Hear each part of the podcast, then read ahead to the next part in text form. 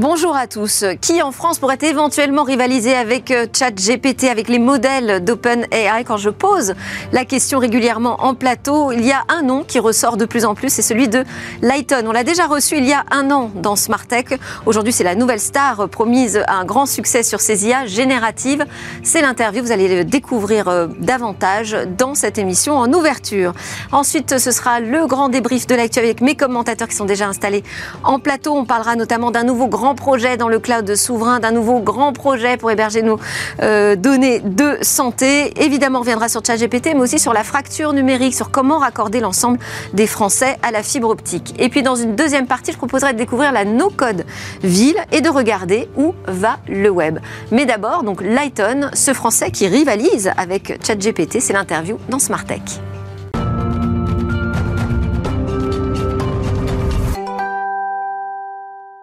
Sur le plateau de Smartech aujourd'hui, mes commentateurs Marie-Christine Levet, fondatrice d'Edu Capital, Alain Staron, président d'Artifil et Yann Lechel, entrepreneur, PDG de Sens Digital. Bienvenue à tous les trois. On va débriefer ensemble de l'actualité euh, de la semaine, de ces jours-ci, et puis aussi de notre premier sujet. On est très honoré de recevoir Lighton en plateau. Bonjour Laurent Daudet, vous êtes euh, à la tête de cette start-up dont tout le monde me parle. Hein. J'ai euh, reçu hier le coordonnateur de la stratégie stratégie nationale pour l'intelligence artificielle qui m'a parlé de Lighton. J'ai reçu le Hub Francia lundi qui a publié sa cartographie des startups de l'IA, qui m'a parlé également de votre startup. Vous êtes euh, notre futur champion, paraît-il, dans euh, ces intelligences artificielles génératives qui font beaucoup parler d'elles. Euh, au départ, Lighton, c'est une spin-off d'universitaire. alors, je voulais vous faire réagir là-dessus aussi. C'est donc Guillaume Avrin hier dans sa grande interview qui nous disait c'est vrai qu'on a les technos, on a les talents, on, a vraiment tout ce qu'il faut pour euh, réussir, mais je vous ai remarqué qu'il nous manquait quand même les champions économiques. Et euh, là-dessus, il me dit c'est vrai qu'il faut aussi qu'on apprenne à penser pas seulement offre, c'est-à-dire prouesse technologique, mais aussi demande. Ça vous parle, ça? Oui, tout, à fait. Et je pense que euh, arrive à un moment de l'histoire où l'IA n'est plus juste une question d'ingénieur. On est vraiment à un moment très singulier. Maintenant, cette IA, elle est prise en main par des gens dans les entreprises, dans des business units très différentes, des gens du marketing, des gens du service de R&D, des gens de, euh, en production, et, etc., dans, en service client. tout un ensemble d'activités qui autrefois ne, ne, prenaient pas en main ça, et maintenant ça passe en production. On n'est plus à l'étape de la découverte, on est vraiment à l'étape de mise en production économique. Donc Mais ça veut dire aussi, euh, c'est une nouvelle façon de penser euh, son entreprise. Les deep tech jusqu'ici travaillaient quand même euh, sur euh, de la recherche et développement pas forcément en s'intéressant derrière à la demande du marché, euh, aux attentes, aux usages, aux nouveaux usages. Oui, vous avez raison. Et, ces IA permettent de valoriser ces données, euh, de faire des gains de productivité extrêmement importants. Euh, parfois, euh, on, peut diviser par 10 le temps passé sur une tâche donnée. On, peut vraiment le penser en termes de facteurs de gain de productivité pour l'entreprise, maintenant, aujourd'hui.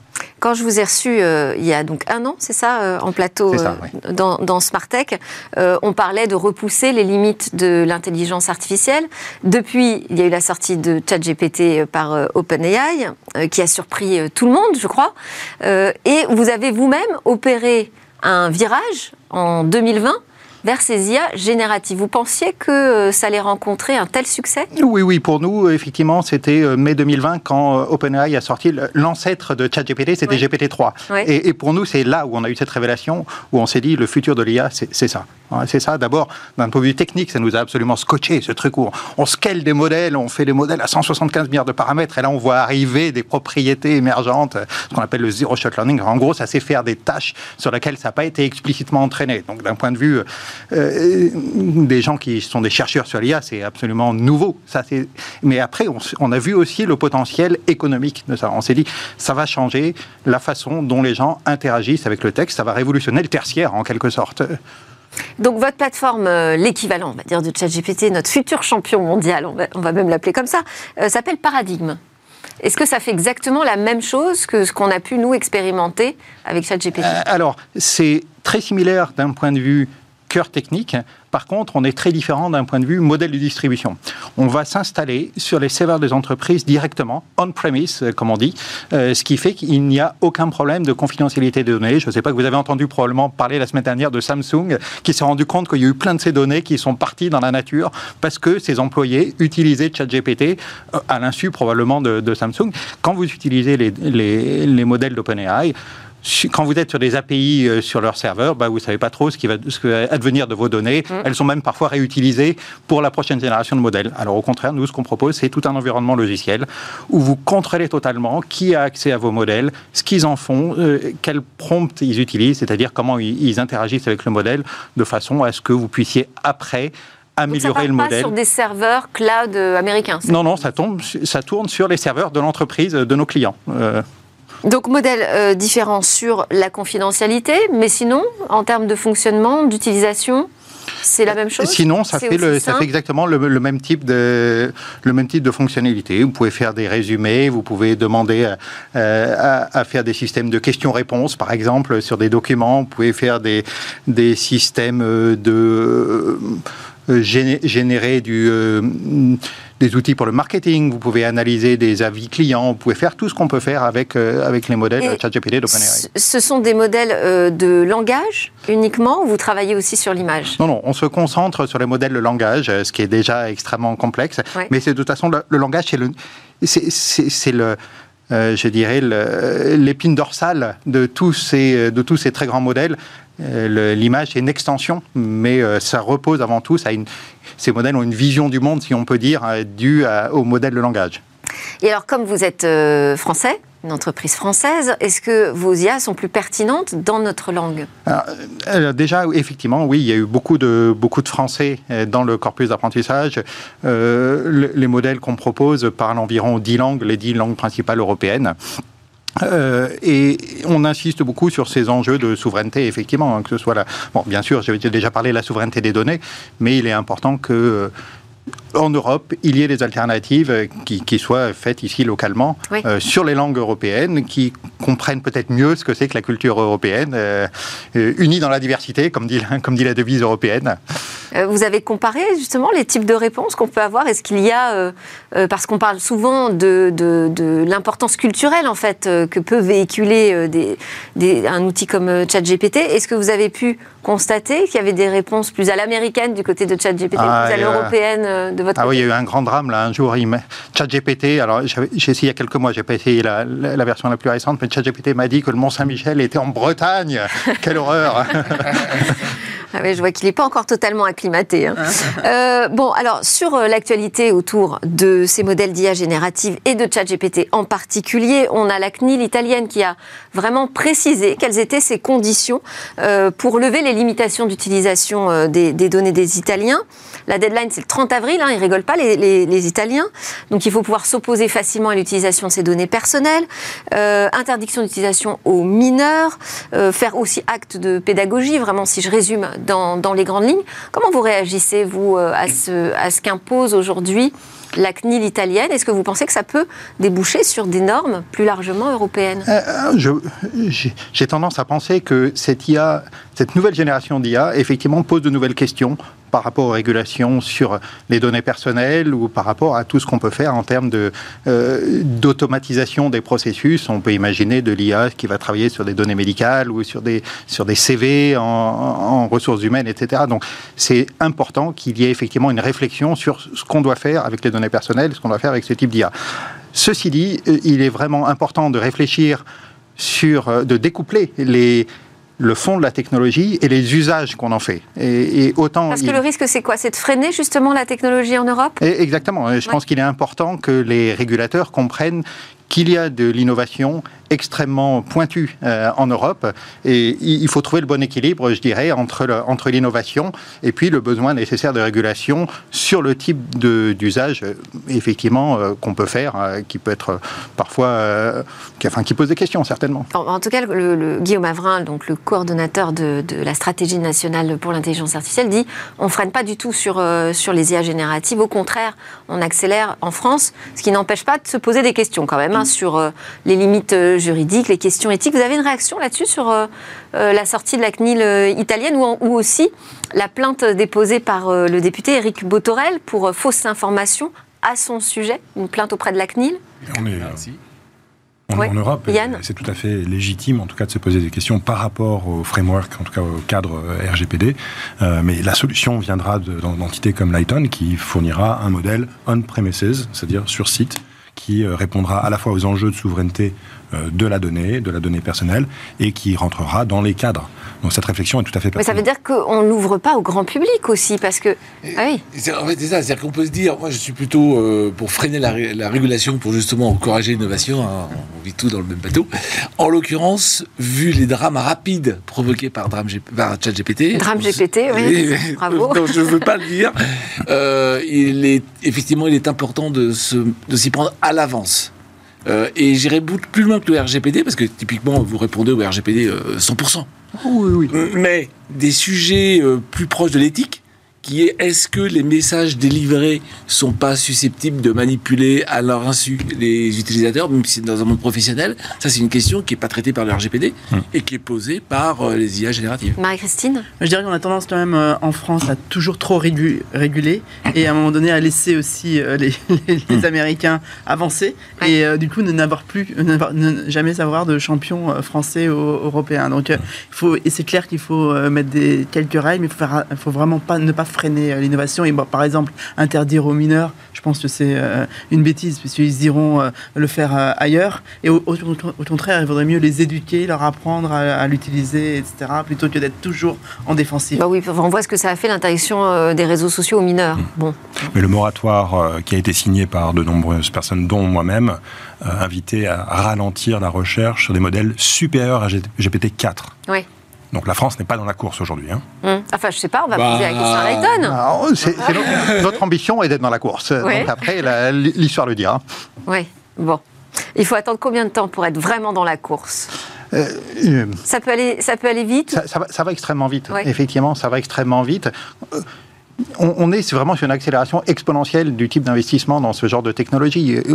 dans le monde entier, chaque année, c'est multiplié par 10 peut-être les montants qui sont mis, le, nombre d'ingénieurs qui travaillent là-dessus. Donc euh, effectivement, les constantes de temps, c'est à l'échelle de quelques mois.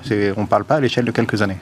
Mm. Merci beaucoup. Eh bien, c'est tout ce qu'on souhaite en tout cas. Euh, Laurent Daudet, Lighton, futur euh, champion euh, dans ces IA génératives. À suivre tout de suite, c'est le reste du débrief de l'actu.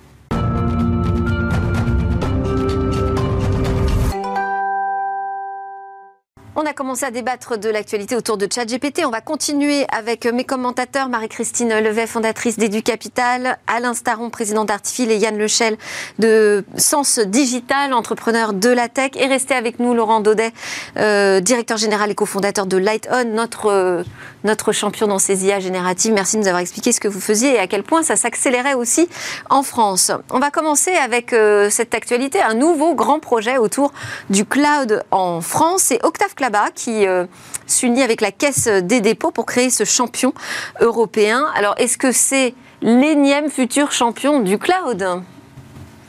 Euh, on disait ça qu'on annonce, qu'on annonce, mais qu'on ne voit toujours pas arriver. On, disait ça en aparté avant de commencer, c'est il faut sauver le soldat Quant. ouais. Il y a un peu de ça.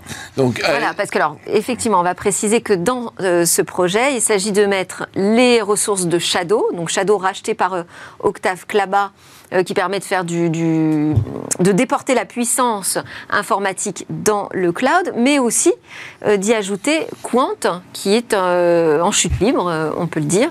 Alors pour l'instant, l'acquisition n'est pas finalisée. Hein. Oui, d'ailleurs tout ça est sujet à la finalisation de l'acquisition. Ouais. Donc on prend des bouts de ce qui existe ailleurs, on essaye de les mettre ensemble, on essaie de faire mieux de ce que ce qui existe ailleurs. Oui, pourquoi pas? Pourquoi pas? Non? Non mais tout va vite. Moi, tout va vite. Ah, euh, moi, j'y crois. en tout cas, j'étais personnellement euh, intéressé par le dossier Quant euh, au moment où Éric Léandrier est sorti de l'aventure. Donc, il a créé une marque on peut lui reconnaître cette, cette avancée-là. Respectueuse de la protection de absolument. des données Donc, personnelles. Eric a fait ce travail, en tout cas, extrêmement volontaire et musclé pour faire exister une marque autour de cette alternative potentielle. Ensuite, évidemment, le modèle économique n'est pas simple, puisqu'il s'empêche de monétiser de la même manière que le fait Google. Mm. donc, évidemment, il y a besoin de montants conséquents. Les montants qui ont été investis sont finalement assez faibles si l'on compare évidemment au hmm. montant investi par Google. Donc globalement, on est dans une aventure qui continue, une entreprise qui évidemment peine à lever des fonds, mais moi je salue en tout cas la vision d'Octave qui, en dehors d'OVH, euh, désire consolider le marché pour créer une offre entière, full stack, c'est-à-dire la totalité de la pile euh, de la suite logicielle pour les individus en B2C euh, pour fournir une offre. Donc moi je trouve qu'il est cohérent et qu'il est, euh, il est constructif dans son approche. Alors dans la suite logicielle, il n'y a quand même pas grand-chose. Enfin là, il y aurait un moteur de recherche, il y aurait la puissance de calcul dans le cloud. C'est pas l'ensemble des services euh, des, des GAFAM. exactement. Ce qui, est, intéressant, c'est qu'à un moment de rupture technologique, euh, comme ce qui se passe en ce moment avec l'IA générative, la recherche sur, sur, le, sur le net est en train d'être totalement bouleversée. Donc je trouve que c'est intéressant ce, genre de mouvement Est-ce que ça, ce serait un débouché possible pour l'ITON Bien entendu. Proposer bien entendu. générative sur un moteur de recherche? Alors c'est clair que nous, on travaille sur des technologies de moteurs de recherche internes aux entreprises. Donc euh, pourquoi pas après continuer avec... Marie-Christine, juste. oui, moi, moi je pense qu'on peut te saluer voilà, l'ambition de créer euh, des champions euh, européens de suite, euh, de suite logicielle, parce que c'est vrai qu'en termes de souveraineté numérique, pour la France et l'Europe, il nous faut des champions. Après moi, je suis un petit peu d'accord.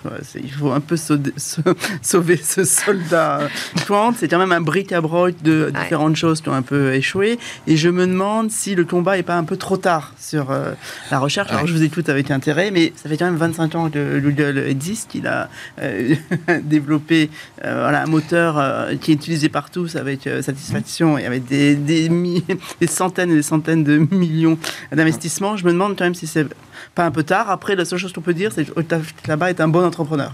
Mm. voilà, est-ce que la force d'un entrepreneur pourra arriver à à sauver ce, soldat et apporter cette vision. Et des fois, je me demande si est-ce que c'est la bonne vision qu'il faut porter? Est-ce que des fois, on n'est pas un peu trop tard sur ce sujet et on devrait aller sur d'autres sujets, par exemple l'IA, etc., sur lesquels on pourrait déjà prendre de plus d'avance? Le meilleur moyen de rattraper ce retard, c'est au moment du changement de paradigme. Il y a un modèle qui s'essouffle, d'autres modèles arrivent. Passer du search au prompt, c'est un changement de paradigme. Et moi, je ne mettrais pas beaucoup de copec, sans jeu de mots, sur Google. Alors, euh, Et en, en revanche, donc pour Octave se dire je vais plutôt vers un Lighton et je fais mon intégration verticale directement sur les choses qui sont en train d'arriver et quelque part tant pis pour le moteur de recherche. Euh, voilà, ça c'est peut-être une démarche qui permet de je saute trois marches et je me positionne tout de suite dans le futur. Moi, il y a aussi autre chose qui m'intéresse, c'est que donc cette, euh, cette euh, nouvelle entité s'appelle Symphonium. Derrière, donc je disais, on retrouve la Caisse des dépôts, mais la Caisse des dépôts, on les retrouve aussi derrière Numspot, qui est le nouveau futur aussi géant du cloud français. Oui. Ça, fait beaucoup de, promesses, quoi. Ce sont des promesses, mais c'est surtout un soutien euh, massif euh, qui est nécessaire. Est-ce qu'on se disperse pas trop? Euh, non, je pense que l'écosystème doit fournir des solutions à peu près sur toutes les verticales, notamment les verticales qui sont anciennes. Moi, je suis en désaccord en réalité là-dessus parce que, d'un point de vue de la souveraineté, on doit assurer nos arrières. Et mmh. aujourd'hui, Quant a une interface qui fonctionne. Moi, j'utilise personnellement DuckDuckGo, mmh. et donc je n'utilise pas Google au quotidien. Mmh ça va. Et ça va très bien. Ça va très bien. Ça va très bien. quand même des informations. Bien sûr. oui, bien sûr. Il, y a, un gros chemin à faire. Hein. il y a 0,5% bah des Français qui utilisent le mais, ça ne veut pas dire que le, la puissance économique. C'est ça aujourd'hui hein, le sujet. C'est pas tellement la, solution technologique, c'est mm. quel est le modèle qui fait qu'on va créer cette nouvelle puissance économique en Europe. Et là, on a le problème de l'Europe dès qu'on parle dans B2C ou dès qu'on parle de langage. C'est-à-dire que euh, si on fait un système français, on parle sur 60 millions de Français contre 400 millions d'Américains. Mais c'est là aussi où ces technologies euh, de modèles de langage qui sont multilingues peuvent permettre justement d'aller au-delà. Nous, par exemple, vous me donnez un texte en anglais, je lui dis faites-moi un résumé en français et il fait le résumé en français. Donc il peut vraiment transférer l'information d'une langue à l'autre euh, au-delà de la traduction. Mais il faut revenir sur le fait que ce soit Octave qui lui-même a réussi avec OVH et donc il est en train de déporter son, son temps personnel, son intérêt sur une consolidation et il faut la déraison d'un entrepreneur qui a réussi pour consolider correctement. Mmh.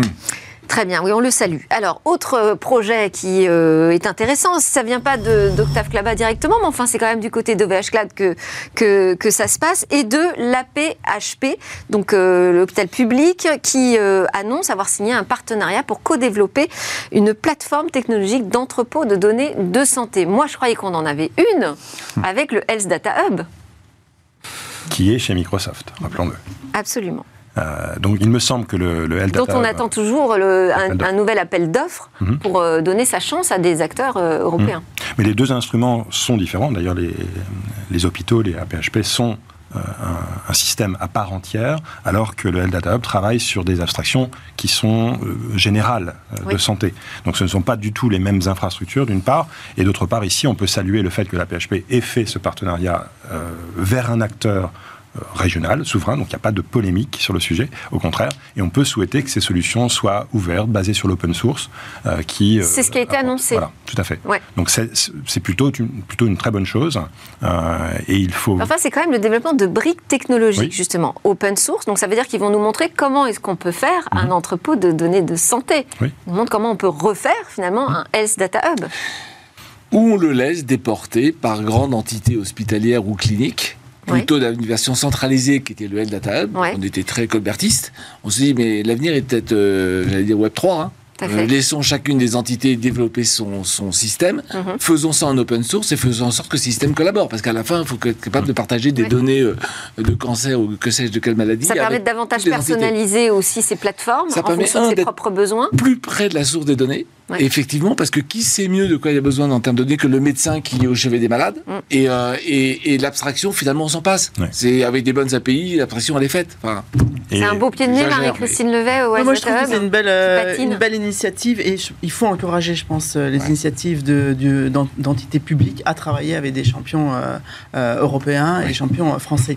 On voit, moi, dans un domaine que je connais bien, qui est l'éducation, on voit tellement l'emprise de Google et d'Amazon Web Services dans les salons de l'éducation etc., où tous les profs viennent, tous les élèves viennent. Il y a vraiment des énormes bannières hein. Amazon. Il faut vraiment encourager euh, ce partenariat euh, public-privé. Ça sera la seule manière pour créer des, mm. champions euh, français et qui deviendront des champions européens. Et Michel Paulin appelle à ce qu'il y ait plus de commandes publiques, évidemment, vers les clouds régionaux. On ne peut que saluer cela. Allez, autre actu, c'est 8,2 millions d'abonnés à la 5G à la fin 2022. Euh, donc j'ai titré euh, oui mais parce que euh, donc on a une croissance quand même assez significative d'adoption de la 5G, mais enfin sur le marché des télécoms, les, les choses se compliquent pour les pour les opérateurs du côté des revenus. Peut-être déjà une réaction sur l'adoption de la 5G en France. C'est pas non plus un emballement incroyable. Ça ressemble à la 3G il y a 20 ans, oui. finalement. Euh, les usages sont les mêmes euh, et la demande en quantité d'informations n'a pas été fondamentalement bousculée.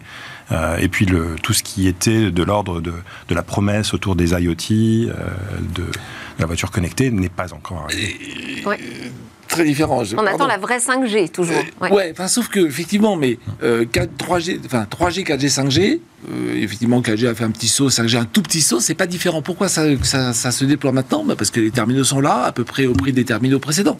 Donc il y a rien à faire. Faut juste dire j'ai envie de m'acheter un nouveau téléphone, mais ils sont 5G, donc je prends du 5G. Les opérateurs font des cartes SIM 5G au même prix. Mm. Donc du coup, il y a zéro euh, envolée économique. Les, sites se déploient un peu partout en France. Et, voilà. En fait, la 5G, on l'a toujours dit, elle n'est pas faite pour le, pour le grand public. Elle est faite pour les professionnels. Elle est faite pour l'IoT, pour l'IoT industriel, pour l'agriculture, pour tout ce qui est milieu diffus. Nous, on l'utilise dans ma startup. Voilà, c'est ça qui est utile. Alors avant de vous faire réagir, Marie-Christine, je veux justement qu'on diffuse un reportage, euh, une interview réalisée sur le FIC, le Forum sur la cybersécurité, à propos de cette industrie 4.0 qu'on attend toujours et qui a besoin de la 5G. Christophe Auberger, cybersécurité évangéliste chez Fortinet. Fortinet, c'est une entreprise historique presque du FIC. Euh, vous êtes là tous les ans, proposez euh, diverses solutions de sécurité. Je trouvais intéressant qu'on se retrouve devant cette euh, démonstration de robots industriels. C'est un, vraiment un sujet de développement important, la cybersécurité dans l'industrie. La cybersécurité et la cybersécurité industrielle, c'est deux, deux mondes différents en fait, hein, avec euh, euh, des, des, des, dimensions qui sont similaires, hein, puisque les, les, les, les, systèmes sont assez similaires, même s'ils sont euh, utilisés de manière différente, et donc avec des risques qui, qui sont importants, et d'autant plus importants dans le domaine industriel qu'on peut en plus mettre des vies en jeu, et qui sont des environnements qui sont qui sont différents dans leur utilisation. Aujourd'hui, quand une industrie achète un outil de production, elle va l'acheter pour 15, 20, 30 ans, 60 ans dans le nucléaire. On comprend bien qu'au euh, niveau informatique, ça pose un problème, ne serait-ce que de gestion de vulnérabilité, d'évolution d'OS, etc. Et, du coup, il y a une vraie problématique de, cybersécurité dans ces environnements-là. Et les objets connectés sont souvent décriés pour leur absence de, sécurité inhérente. Alors ça bouge au niveau euh, de l'Europe? Euh, il y a un projet aujourd'hui de régulation qui va imposer une sécurité minimum sur, sur ces objets.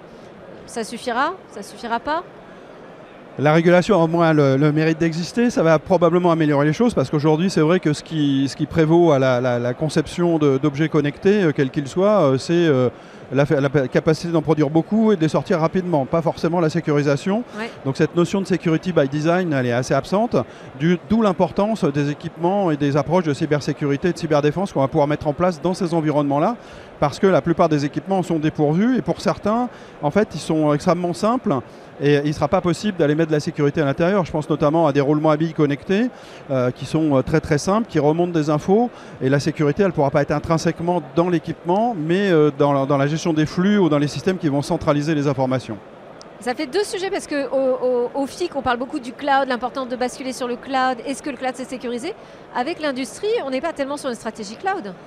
Non, c'est vrai que l'industrie aujourd'hui, l'adoption du cloud, elle se fait, euh, elle se fait euh, de manière très, très ralentie. Probablement qu'il y en a beaucoup qui n'iront pas, parce que aussi il n'y a pas forcément le besoin. La, contrainte opérationnelle est différente de, la partie IT, et le côté agilité, euh, rapidité d'adaptation n'est pas forcément ce qui prévaut au niveau de l'outil de production en tout cas. pour autant, vraiment proposer des nouvelles solutions vraiment adaptées à, à l'industrie. Oui, tout à fait. Alors adapté à deux niveaux. La première, c'est adapté physiquement puisqu'effectivement on est dans un environnement avec des contraintes qui peuvent être lourdes, donc ce sont des équipements spéciaux qui tournent sans ventilateur, qui ont des plages de fonctionnement en termes de température, de vibration et de, choses comme ça très, très élevées. Ça c'est le premier point. Et puis le deuxième point, ils sont adaptés au niveau de, tout ce qui est recherche sur les, sur les menaces, hein. toute la CTI, parce qu'effectivement les attaques qui se jouent dans le monde industriel ne sont pas forcément les mêmes que celles de, l'IT, les équipements ne sont pas les mêmes et, du coup on a une, une CTI qui est complètement adaptée à ce domaine-là. Merci beaucoup Christophe. Merci. Eh oui, le débat continue en plateau sur tous ces sujets. Euh, on va parler ensemble, Marie-Christine, vous les connaissez bien, les opérateurs télécoms, pour euh, euh, y avoir été. Vous êtes encore aux côtés du board de Free Non, je suis plus au board. Ah bah alors, bon, mais vous étiez il n'y a pas très longtemps. du côté des revenus des opérateurs, là, ça se tend énormément. quelle issue vous voyez pour eux? Parce que c'est vrai qu'il y a les investissements dans la 5G, les investissements dans la fibre. Les prix, bon, ils les ont augmentés sauf Free, mais on ne peut pas les augmenter non plus énormément. Alors je dirais que le fait que les revenus se tendent, c'est la tendance euh, de l'histoire, ça devient normal parce qu'on est en France à 93% de pénétration du euh, haut débit et du très haut débit. Voilà, les gens peuvent pas prendre deux abonnements par, personne. Euh, voilà, et on est la moyenne européenne est à 60%. Donc la France a été vraiment le champion quand même de la démocratisation de l'accès internet au débit. Et on a aujourd'hui plus d'abonnés fibre que d'abonnés au débit. Donc la fibre, il y a eu quand même une énorme démocratisation de, la fibre. Hein. Alors on peut le voir dans, pas encore dans toutes les régions de France, mais quand même de manière générale, on a fait un grand bond en avant sur la fibre. Vous savez combien est l'abonnement fibre aux États-Unis? Un abonnement moyen. Oh là, ça doit être très cher. 130 euros.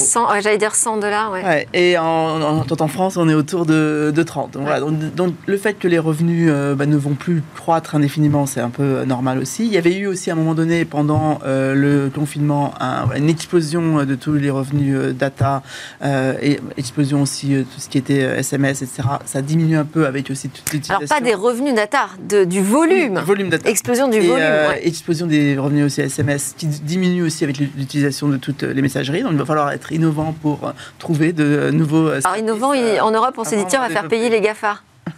pour, euh, pour participer justement à, le, davantage à l'occupation du réseau et aux investissements de nos réseaux en Europe. C'est un vrai sujet. C'est un vrai sujet. On est dans la, nos champions sont dans la commodité.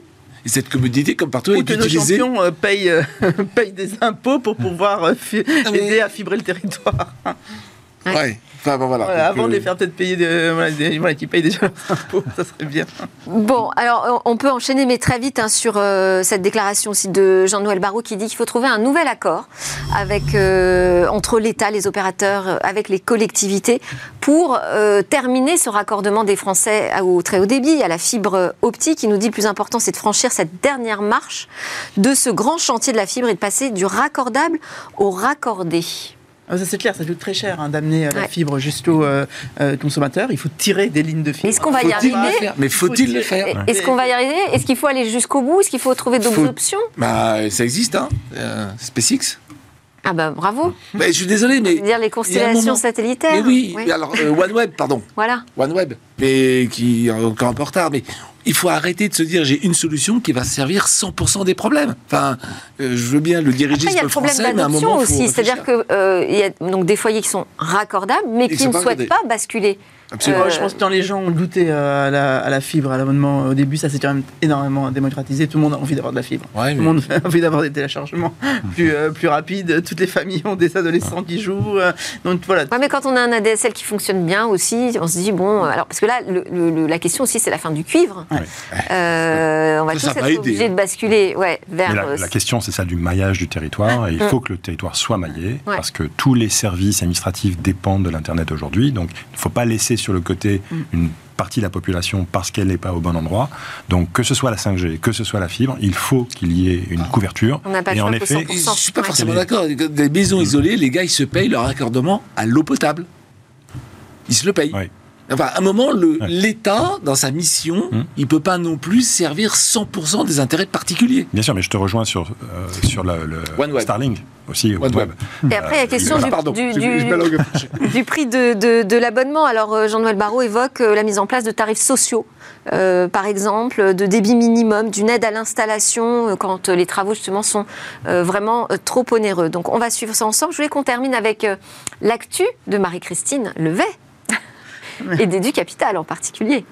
Ah, merci. Donc oui, on a annoncé hier, ça tombe bien là aujourd'hui, on a annoncé euh, hier euh, le closing de notre fonds 2 à 150 millions euh, d'euros. Donc tel que Félicitations. Notre objectif a été atteint et on est aujourd'hui donc le plus large fonds dédié à deux piliers, hein, le secteur de l'EdTech et le secteur du future of work. Et on est ravis puisque comme on l'a vu depuis ce matin, il y a tellement d'innovations qui arrivent euh, en ce moment, qui vont aussi beaucoup euh, disrupter le secteur de, euh, de l'éducation. Hein. Et voilà, on pense que c'est vraiment le, meilleur moment pour investir dans, dans ces domaines. Un commentaire? Ah, C'est vital pour nous. L'Europe doit s'occuper de ses enfants. Donc bravo. J'ai quelques startups à te présenter. bon, Lighton dans l'éducation? Mais pourquoi pas Mais, mais voilà, et ben voilà bah, ça y est. On le... passe le bac à la place des enfants. Hein. Les enveloppes sont Donc, Il va falloir réfléchir un peu. il va falloir réfléchir un peu. ça pose des questions intéressantes, en tout cas. Ah, tout à fait. Bah, le futur, mais il faut vous parliez, c'est le futur de l'éducation. Merci beaucoup Marie-Christine Levet d'Edu Capital, Alain Staron d'Artifil, Yann Lechel de Sens Digital et Laurent Daudet de Lighton. À suivre, petite pause et ensuite on va parler du no-code dans la no-code ville.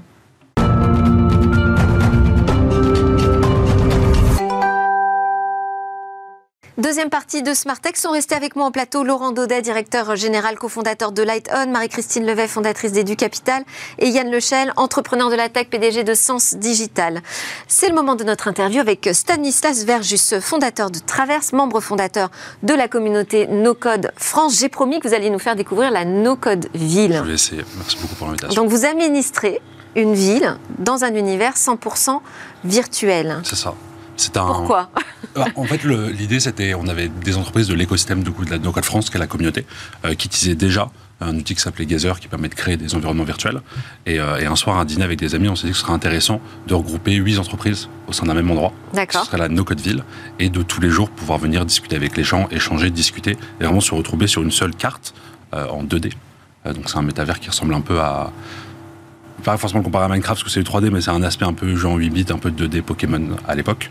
Euh, et, le but, c'était vraiment de se retrouver là-dedans pour pouvoir discuter. Mais qu'est-ce qu'on fait dans la no-code ville? À quoi elle ressemble? Qu'est-ce qu'on y trouve? Alors, elle ressemble à quoi? Elle ressemble à une. Vous avez un petit parc au milieu. Il y a des petites routes, il y a un espace de coworking, il y a un café, il y a des entreprises qui ont des bureaux.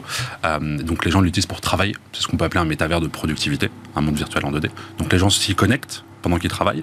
Euh, ils s'y retrouvent, ils peuvent travailler et faire ce qu'ils veulent, et s'ils veulent discuter. On a des images. On a quelques petites images de bureau. Ils peuvent venir se déplacer avec des petits avatars et ensuite venir discuter et échanger.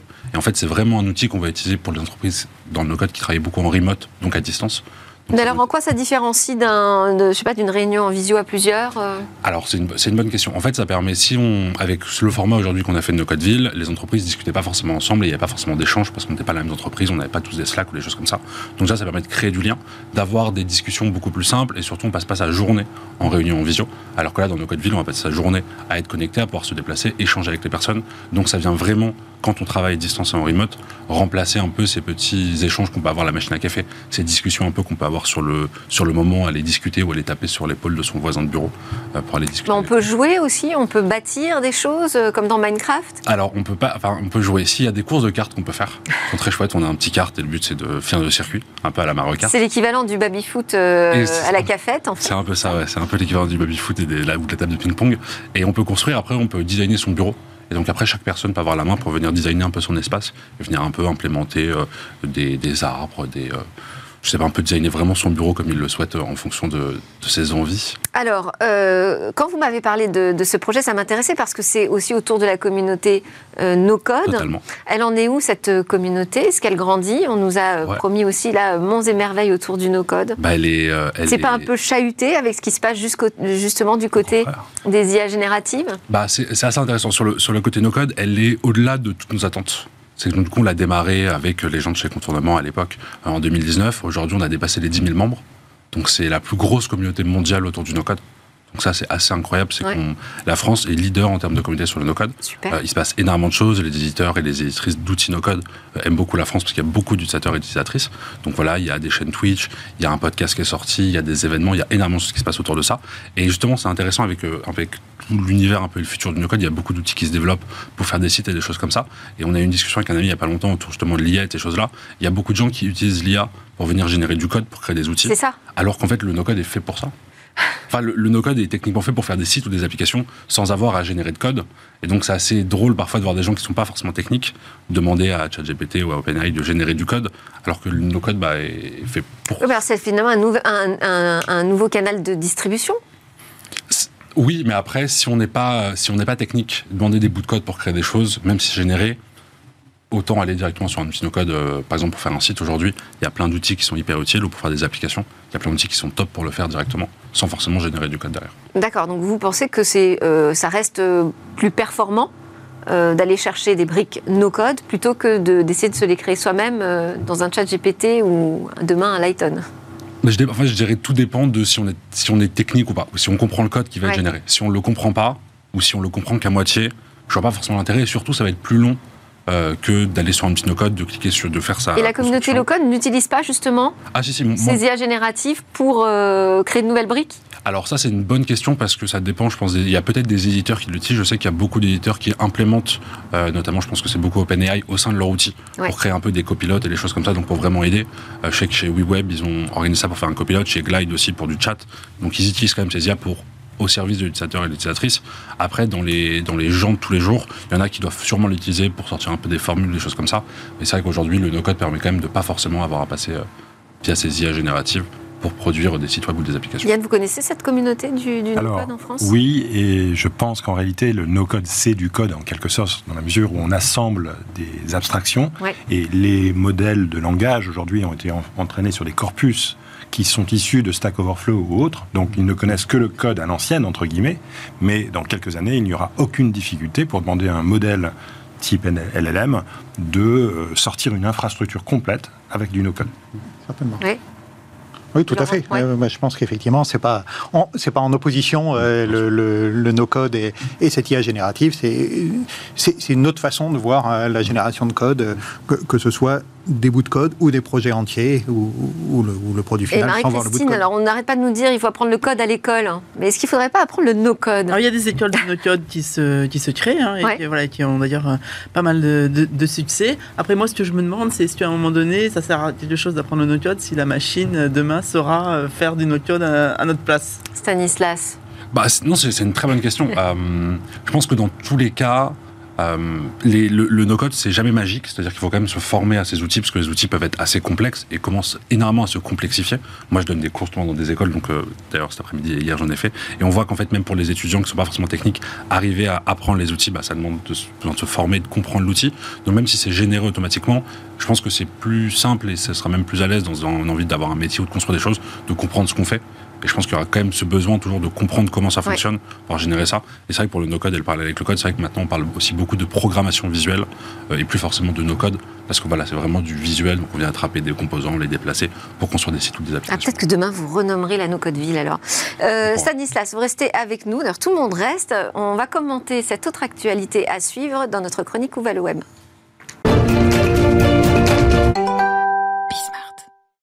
Aujourd'hui, c'est Eva qui nous raconte euh, pourquoi et comment Disney fait marche arrière justement sur les métavers. Disney abandonne le métavers après Meta il y a quelques semaines. C'est désormais aux géants du divertissement de faire machine arrière. Le groupe tire un trait sur son unité de nouvelle narration. C'est le nom qui lui avait été donné. 50 personnes au total chargées de raconter autrement des histoires grâce aux nouvelles technologies et donc au métavers. Les histoires qu'on connaît tous déjà, Aladdin, Toy Story, Tarzan, Coco. Disney prévoyait euh, en effet de s'appuyer sur sa vaste bibliothèque de propriétés intellectuelles. Le groupe travaillait euh, par exemple sur un dispositif pour interagir avec ses visiteurs des parcs d'attractions. Il voulait projeter des images 3D sur des objets du monde réel. L'objectif était celui de créer une toute nouvelle manière d'engager le public Sauf que Disney, lui aussi, est en quête d'économie, concurrencé d'un côté par le streaming, impacté aussi par la baisse des revenus de la télévision et celle des recettes de cinéma. Disney veut faire 5,5 milliards de dollars d'économie très précisément et va pour ça supprimer 7000 emplois, soit 3% de ses effectifs mondiaux. Il faudra donc attendre un peu pour voir le métavers devenir la prochaine grande frontière narrative. Il s'agit des mots du précédent PDG de Disney, Bob Chapek. Stanislas Versus, vous êtes euh, un spécialiste des bureaux virtuels avec euh, Traverse. Comment vous entendez ce, type d'actualité? Ça bah, fait réagir comment ça? Je pense que c'était un peu une, suite logique après l'annonce de Meta et César. Je pense qu'il y a eu un énorme engouement qui a été fait quand Meta a annoncé le métavers avec beaucoup d'espoir, un peu à la Ready Player One et ces choses-là. Euh, en mettant des casques Oculus et en allant sur Horizon World, on s'est rendu compte que c'était différent. Moi, j'ai passé du temps. C'était sympa pendant deux heures. Après, il n'y avait pas grand-chose à faire. Mm. je pense que la vision est hyper intéressante. Et moi, aujourd'hui, je dirais qu'il y a deux types de métavers, à mon sens. Les métavers en 3D qui sont vraiment pour du divertissement. je pense que le jeu vidéo a beaucoup à prendre par rapport à ça. Et après, plutôt les métavers en 2D pour la productivité et le travail au quotidien. Mais je pense que sur le côté divertissement, il y a quelque chose d'intéressant. Après qu'ils arrêtent, je pense qu'on l'a vu sur les coûts et ces choses-là. Oui, en plus ça coûte très cher. C'est ça. Alors qu'en 2D, j'imagine que c'est. Euh, ça coûte cher aussi, mais moins cher à. Enfin, on peut le rentabiliser par la productivité, c'est ça, Ok. Merci beaucoup, merci à tous de nous avoir suivis, merci à mes commentateurs qui sont restés jusqu'au bout. Donc euh, Laurent Daudet, directeur général et cofondateur de Lighton, Marie-Christine Levet, fondatrice du Capital, Yann Lechel, entrepreneur, PDG de Sens Digital et Stanislas Verjus, euh, fondateur de Traverse, membre fondateur de la communauté No Code France. Euh, bah, je vous souhaite une excellente journée. Demain, ce sera le best-of de Smartech.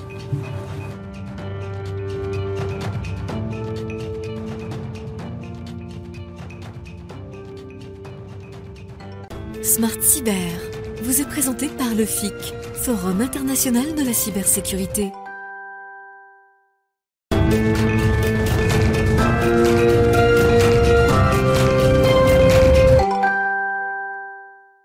Michel Vandenberg, présent sur le FIC bien évidemment, président du campus euh, cyber. Grosse actualité pour le campus cyber, puisque ça y est, il y a un nouveau campus cyber qui va ouvrir en province et même euh, ici à Lille en fait. Effectivement, ce soir on fera l'inauguration du campus des Hauts-de-France, donc euh, campus qu'on avait labellisé au FIC l'an dernier.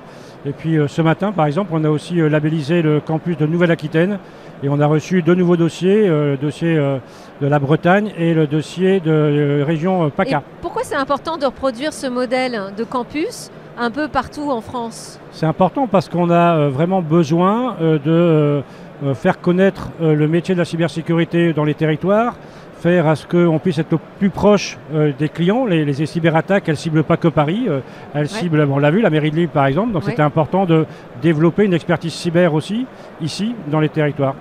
Et c'est à ça que sert le campus, parce que c'est un mix en fait de, différents profils. Hein. Euh, autour d'un campus, on trouve de la recherche publique, privée, on trouve des offreurs euh, de solutions. Euh, c'est ce mixte-là qui permet de répondre mieux aux, en fait, le campus, de la cybersécurité le, campus, d'abord, c'est un lieu où les gens déjà peuvent venir pour pouvoir euh, rencontrer l'écosystème. Puis, c'est un lieu qui sert à faire à ce que l'écosystème puisse travailler ensemble. Donc, on est vraiment une sorte d'agent de liaison entre euh, l'État, entre les offreurs, entre les clients finaux, entre les associations, entre les écoles. Notre rôle, c'est ça, c'est d'être une sorte de, de, chaîne de maillage qui fait à ce que les gens puissent se rencontrer et tant qu'à faire, bah, qu'il le fasse dans un lieu qui est connu par tout le monde. Mais alors là, quand vous êtes sur le FIC, c'est vous qui allez rencontrer euh, d'autres personnes, qui allez élargir l'écosystème. Qu'est-ce que, quel est le principal intérêt pour le campus cyber de se présenter sur un salon comme le FIC? Bah, pour le campus cyber, maintenant moins, parce que euh, effectivement, il y a deux ans, on cherchait à recruter des membres et, à vendre les espaces du campus cyber national. Maintenant, bah, ce, stand, c'est un peu le stand de l'écosystème de la cybersécurité. Ceux qui n'ont pas forcément de stand ou qui ont des stands se retrouvent ici parce qu'ils savent que c'est un endroit où ils vont être bien accueillis et où il y aura du dialogue. Et alors, c'est aussi un endroit où ça débat. Il y a des tables rondes, des choses qui sont annoncées. Thierry Breton a annoncé, euh, pas ici, mais juste avant d'arriver, il va en parler tout à l'heure, euh, la création d'un bouclier européen sur la cybersécurité. Euh, quelle est votre réaction là-dessus? Ça veut dire quoi Qu'en Europe, on manquait euh, d'armes de répression? Bah, je pense, parce que quand on voit que la, la, façon dont nos entreprises subissent les cyberattaques et, même euh, certains États subissent des cyberattaques, ça montre bien qu'on n'est pas bien protégé. Donc le rôle justement de l'écosystème, c'est d'essayer d'inverser la tendance et de faire à ce qu'on puisse être un peu plus fort qu'aujourd'hui que les cyberattaquants. On doit détecter, mais on doit aussi se protéger. Donc un bouclier, c'est pas si mal que ça. Et effectivement, en France, on avait été précurseur. Jean-Noël Barrot avait annoncé le bouclier cyber. Voilà, on est en train de le mettre en œuvre. Euh, que l'Europe suive, on trouve ça vachement bien. Merci beaucoup, Michel. Je vous en prie. Smart Cyber vous a été présenté par le FIC, Forum international de la cybersécurité.